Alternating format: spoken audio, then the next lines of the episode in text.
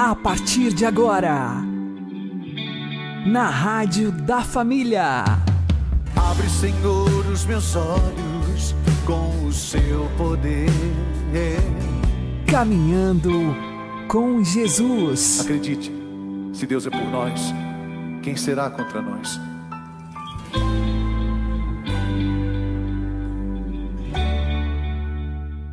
Olá, meu querido irmão, minha querida irmã, ouvintes da Rádio Regional Esperança. Eu sou João Cláudio e este é o programa Caminhando com Jesus. Oremos. Inspirai, ó Senhor, as nossas ações e ajudai-nos a realizá-las para que em vós comece e para vós termine tudo aquilo que fizermos. Por Cristo, Senhor nosso. Amém. Santíssima Virgem Maria, Mãe de Deus, rogai por nós. Castíssimo São José, patrono da Igreja, rogai por nós. O primeiro grau de oração é a oração vocal, que nos foi dada por nosso Senhor Jesus Cristo na ocasião em que ensinou aos discípulos o Pai Nosso. Porém, devemos compreender que essa forma de oração não consiste em proferir muitas palavras. O próprio Jesus nos advertiu quanto a isso.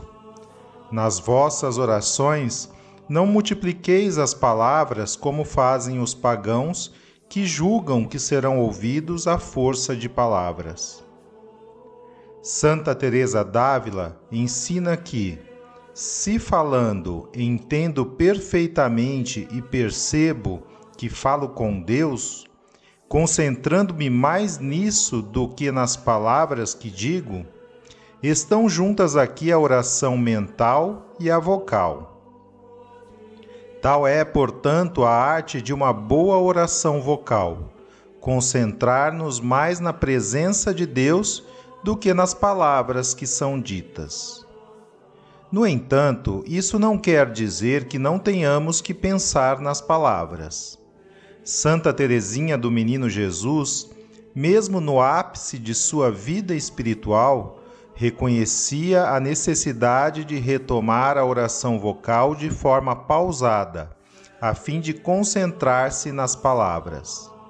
Diz ela: Vez por outra, quando a minha mente está em tão grande aridez que me é impossível extrair um pensamento para me unir a Deus, recito muito lentamente um Pai Nosso e a Ave Maria. Então, essas orações me encantam, alimentam minha alma muito mais do que se as tivesse recitado precipitadamente uma centena de vezes. Percebemos, pois, que não se trata de falar ou pensar muito, mas de amar muito.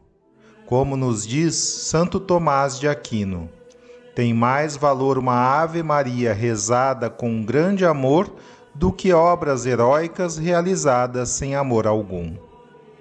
Desse modo, aquilo que nos faz progredir na vida de oração é o amor com que nos colocamos diante da presença de Deus e com o qual proferimos as palavras de uma singela oração vocal, própria sim dos iniciantes mas elevada quando feita com amor.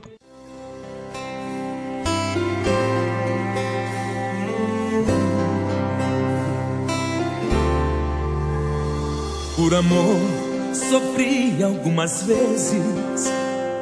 Eu recordo a primeira ocasião. Por amor roubei a primavera com suas flores eu fiz essa canção.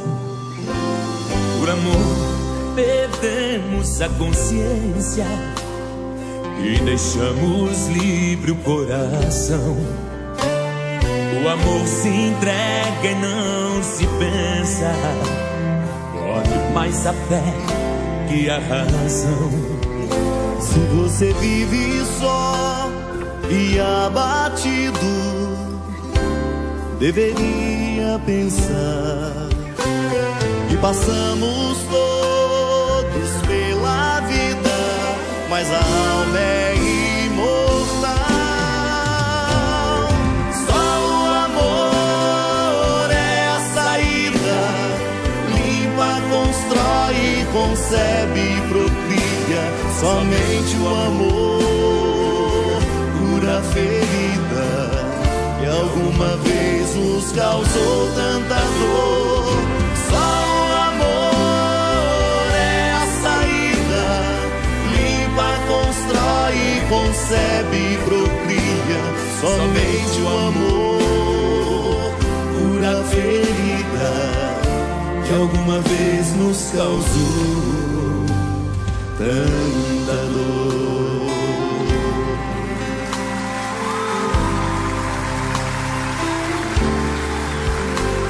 Por amor morreu crucificada a esperança da humanidade.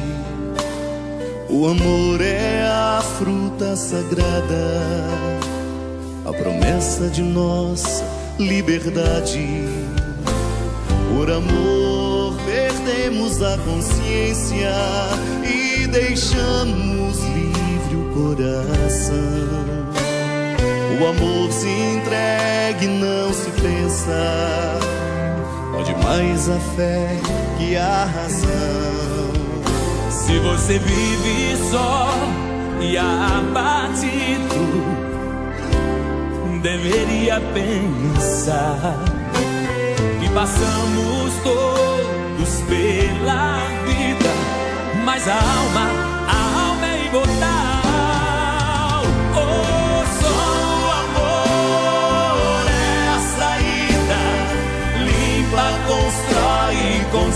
Concebe, procria.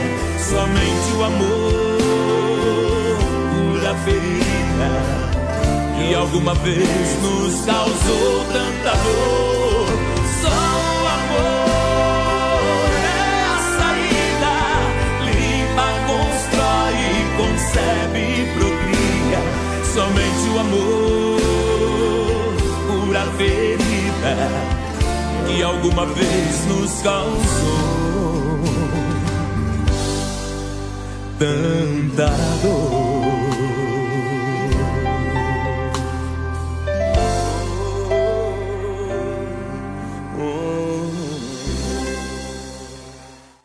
Caminhando com Jesus e o Evangelho do Dia. O Senhor esteja conosco, Ele está no meio de nós. Proclamação do Evangelho de Jesus Cristo segundo Mateus. Glória a vós, Senhor. Tendo Jesus descido do monte, numerosas multidões o seguiam Eis que um leproso se aproximou e se ajoelhou diante dele, dizendo: Senhor, se queres, tu tens o poder de me purificar. Jesus estendeu a mão, tocou nele e disse: Eu quero, fica limpo. No mesmo instante, o homem ficou curado da lepra. Então Jesus lhe disse: Olha, não digas nada a ninguém, mas vai mostrar-te ao sacerdote e faze a oferta que Moisés ordenou, para servir de testemunho para eles.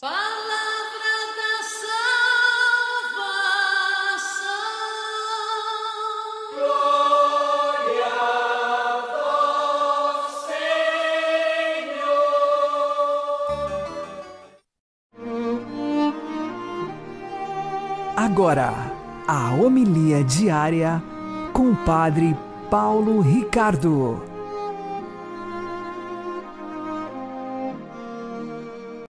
Meus queridos irmãos e irmãs, no Evangelho de hoje, Jesus termina o Sermão da Montanha. Né? O Evangelho inicia dizendo exatamente isso. Tendo Jesus descido do monte, numerosas multidões o seguiam. Então vem aquela cena do milagre onde Jesus purifica um leproso. O leproso se aproxima de Jesus. É um gesto ousado. Se ajoelha diante dele e diz: Senhor, se queres, tens o poder de purificar-me. Vejam que aqui essa atitude do leproso ela é exemplar. Jesus, quando permite essas coisas e realiza seus milagres, ele nunca faz isso simplesmente por causa daquela pessoa. Ele está fazendo isso porque Jesus via a mim e a você, nós. Dois mil, dois mil anos depois desses acontecimentos, Jesus via o dia de hoje. Sim, esse dia, 25 de junho de 2021, em que nós estamos aqui conversando, falando sobre esse evangelho, Jesus lá atrás, ao curar esse leproso, viu você ouvindo essa explicação, viu a mim explicando o evangelho ele quer que nós imitemos a atitude desse leproso. Ao ouvir os santos e sábios ensinamentos de Jesus, que nos acompanharam durante esses dias em que nós viemos meditando o, o Sermão da Montanha, agora nós precisamos nos aproximar dele e dizer: Jesus, olha, tudo isto que o Senhor falou é palavra divina, é palavra, palavra maravilhosa, aqueceu nossos corações. Que beleza se o nosso coração fosse como o sermão da montanha. Por quê? Porque o sermão da montanha é um grande ensinamento de Jesus, onde Jesus faz uma radiografia do coração dele. Jesus mostra quem ele é.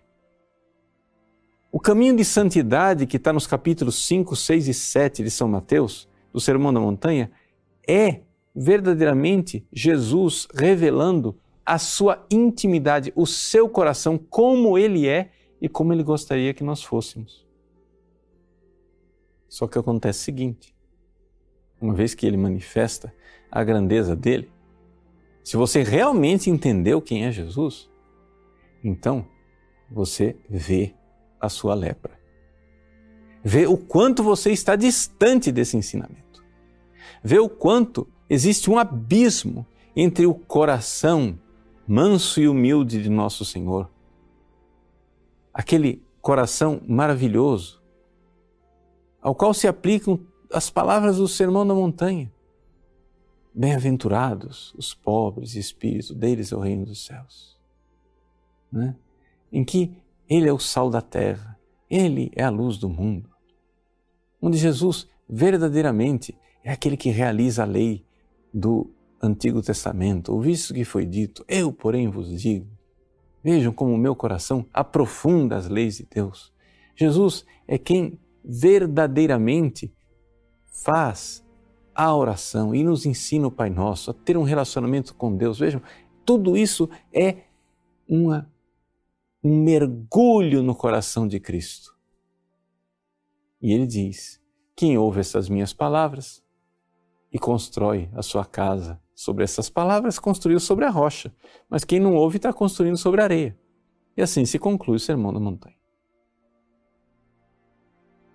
Agora que nós descemos da montanha com Jesus e nos vemos diante dessa grande tarefa de viver o que foi ensinado nesses três capítulos, nós olhamos para nós mesmos com toda sinceridade e nos vemos leprosos. Mas, embora você veja o quão distante você está desse sermão da montanha, você tem que ter a ousadia de se aproximar de Jesus. Você não pode fazer como Lutero. Lutero, quando ele leu o Sermão da Montanha, o que, é que ele fez? Lutero, que dizia que a gente era justificado somente pela fé, ao ver as obras maravilhosas exigidas pelo Sermão da Montanha, o que é que ele fez? Pegou e varreu o problema para debaixo do tapete e chegou e disse assim: Ah, o sermão da montanha, Jesus está explicando o que é que nós deveríamos ser se nós não tivéssemos sido corrompidos pelo pecado original. Mas, como nós fomos corrompidos pelo pecado original, pronto, acabou, tchau. Fica somente na fé. Nós vamos viver uma vida de pecado, de miséria, de sem vergonhice, mas basta crer que Jesus purificou nossos pecados, não precisa ser santo, não. Vejam, não é essa atitude que Jesus quer de nós. Jesus quer que nós, ao ver a sublimidade do Sermão da Montanha, confessemos a nossa miséria diante dele. Você, leproso, se aproxime dele, se ajoelhe e adore e diga: Jesus, vós sois a verdade, eu sou uma mentira, uma farsa. Jesus, vós sois santo, eu sou lepra. Mas se queres, se queres, Senhor, vossa vontade, seja feita a vossa vontade. Senhor, se queres, tu tens o poder de me purificar. Ou seja, Jesus pode fazer. Então, uma vez que você crê nas palavras de Jesus no Sermão da Montanha, você precisa agora ter esperança. Você precisa verdadeiramente esperar no Deus que nos auxilia nas, nessa batalha e nessa transformação. Deus quer fazer de você um grande santo. Você chega e diz, mas padre, eu sou um leproso miserável. Sim, mas Jesus quer purificar você. E ele diz: Eu quero. Fica limpo. E no mesmo instante, o homem ficou curado da lepra. Mas se você não se aproximar de Jesus, se você não fizer oração de joelhos como esse leproso, se você não fizer o seu pedido sincero, insistente, humilde e confiante, nada acontecerá. Então, o que Jesus nos ensina neste Evangelho é aquilo que nós chamamos em teologia de oração infalível. O que é oração infalível? A oração infalível é aquela oração onde você pede algo necessário para a sua salvação e você tem certeza que Deus quer dar, porque Deus quer a sua salvação. Quando você pede os bens espirituais necessários para a sua salvação, é certeza que Deus irá conceder desde que essa oração tenha as seguintes qualidades. A sua oração precisa ser humilde, confiante e perseverante. Você precisa se aproximar de Jesus com humildade, como leproso, que se aproximou e se ajoelhou. Você precisa se aproximar de Jesus com confiança, como o leproso, que se aproximando de Jesus, ousou até infringir a proibição, porque leprosos não podiam se aproximar de ninguém. Você precisa, porém, perseverar. Porque não é numa simples oração, uma única oração isolada que vai fazer isso com você. Você precisa, daqui por diante, fazer o firme propósito de ter uma vida de oração. Você precisa rezar. Você precisa dispor sua alma todos os dias a pedir Todos os dias, leve esse leproso aos pés de Jesus, confiantemente, humildemente, e peça, peça para Ele transformar o seu coração no santo que Ele sonhou que você fosse. Coragem, não desanime, porque Jesus está olhando para o seu pedido e está dizendo, como disse para o leproso nesse Evangelho: Eu quero. Que Deus abençoe você. Em nome do Pai, do Filho e do Espírito Santo. Amém.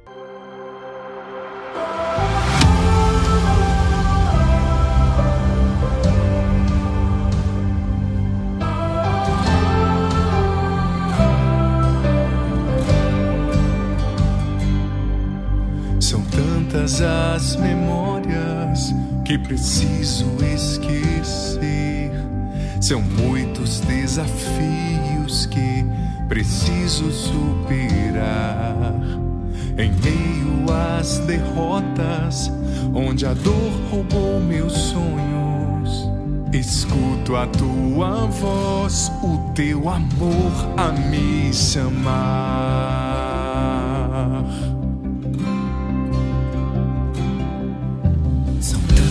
Tantas as memórias que preciso esquecer. São muitos desafios que preciso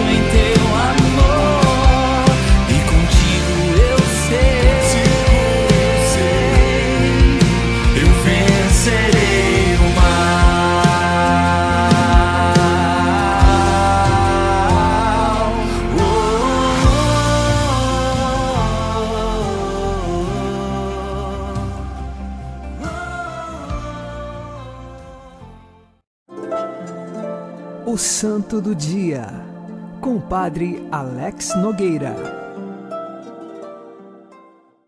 Em 25 de junho, nós celebramos São Guilherme de Vercelli, que nasceu no ano de 1085 em Vercelli, na Itália. Ele perdeu os pais quando era muito criança e então foi educado e cuidado por parentes. Aos 15 anos, ele decidiu levar uma vida de peregrino. Ele fez uma primeira caminhada a pé, vestindo um hábito monástico, até São Tiago de Compostela, o que era muito comum naquele tempo, grandes peregrinações feitas até este santuário. Ele tinha a intenção de ir até a Terra Santa, porém encontrou um santo, São João de Matera, o qual lhe falou que sua missão era permanecer na Itália e ser um caminho de santificação. Ele então, mais ou menos compreendendo a mão da providência de Deus, decidiu abandonar o caminho de peregrino e assumir uma vida de maior penitência e contemplação. Por isso, o que fez ele? Vendeu os bens que ainda tinha, restados de sua família, deu aos pobres, colocou um hábito e foi morar como eremita no alto de uma montanha. E ali se penitenciava, rezava, porém algumas pessoas começaram a descobrir que lá estava um santo. O que acontece? Ele, mais tarde, então foge para uma outra montanha e lá ele funda uma comunidade monástica e muitos homens vinham para morar nessa comunidade. Ele não escreveu nenhuma regra específica, mas seguia parte da regra de São Bento e do próprio Evangelho de forma rígida e com sinceridade de coração. Tanto que os seus companheiros monges não conseguiam mais seguir o ritmo de penitências e de vida de oração que tinha São Guilherme. E aí pediram para ele sair fundando outros mosteiros e que pudesse deixá-los um pouco, porque eles não conseguiam viver no ritmo de São Guilherme. E de fato, São Guilherme saiu e foi para realizar outras fundações, mas o rei de Nápoles, Rogério I, chamou São Guilherme para a sua corte com um intuito. A corte tinha muitas mentiras, orgulho, vaidades, busca por cargos. Então, diante dessa circunstância, a corte do rei Rogério I precisava encontrar o caminho da santidade. E ele chama São Guilherme para pregar nessa corte e para ser exemplo de santidade. É claro que muitos membros não gostaram e até acusavam São Guilherme. O próprio rei também quis testar a santidade de São Guilherme. O que fez o rei? Contratou uma prostituta para levá-la ao quarto de São Guilherme, para que então soubesse de se de fato ele era santo ou se era só de fachada. Mas na realidade, aquela prostituta, ao invés de ter qualquer coisa com São Guilherme imoral, foi o contrário.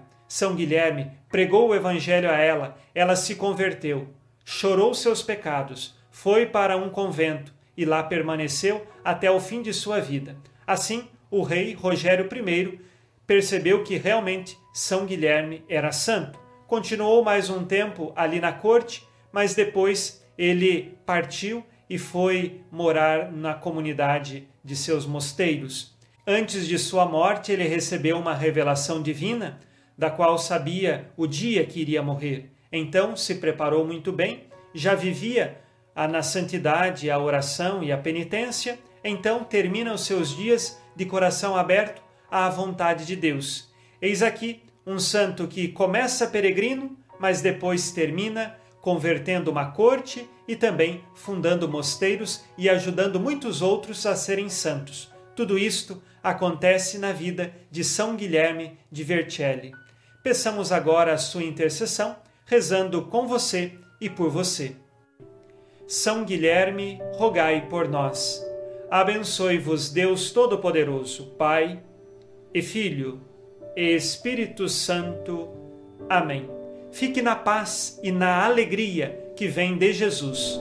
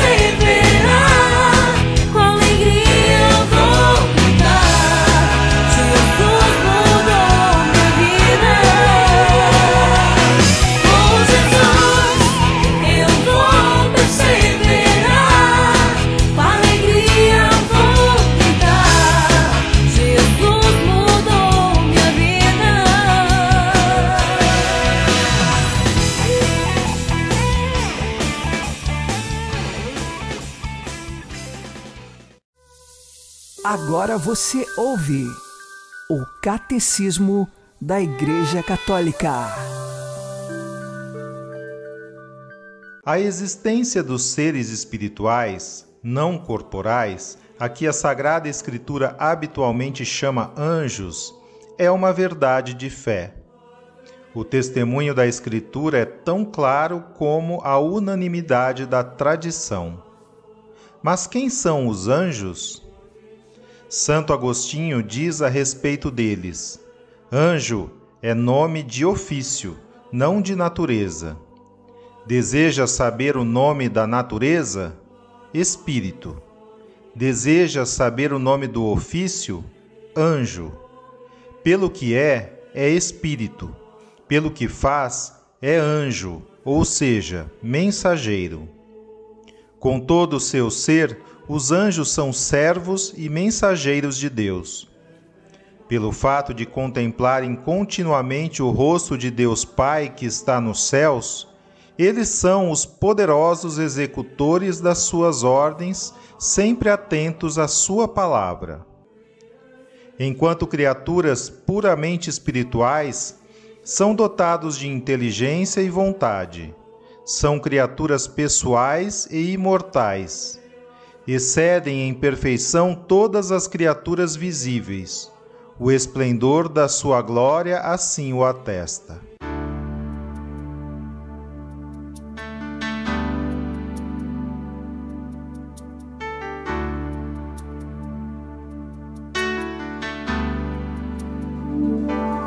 Manda teus anjos sobre nós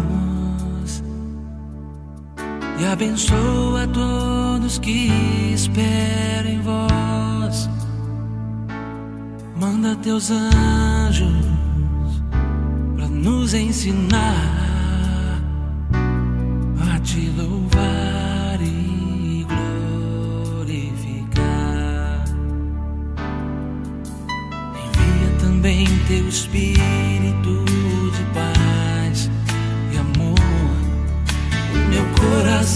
tem sede do meu Criador. Envia, Senhor, os teus anjos para nos resgatar, para nos proteger de todo mal, para nos guiar, Senhor.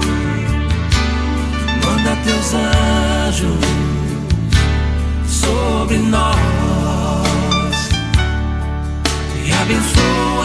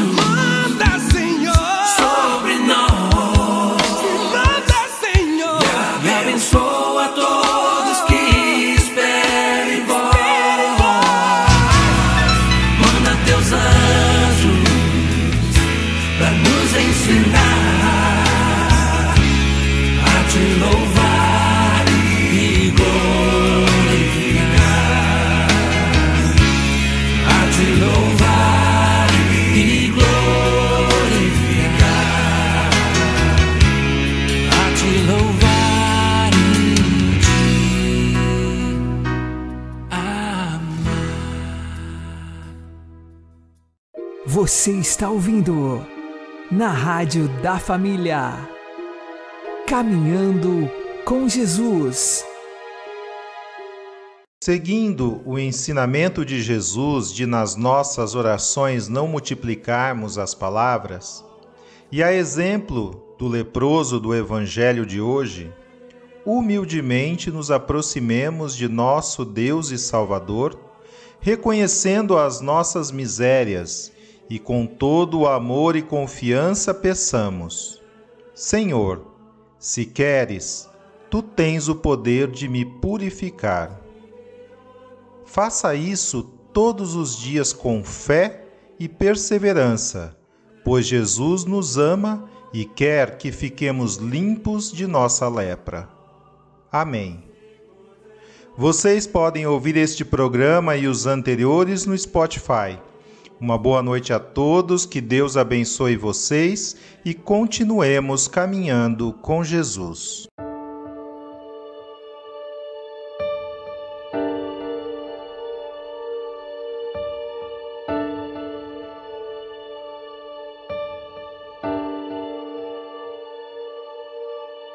Eu estou aqui diante deste altar. Eu estou aqui aos pés de tua cruz e coloco em tuas mãos tudo o que tenho e o que sou. Vem e toca-me, Senhor. Eu estou aqui diante deste altar. Eu estou aos pés de tua cruz e coloco em tuas mãos tudo que tenho e o que sou. Vem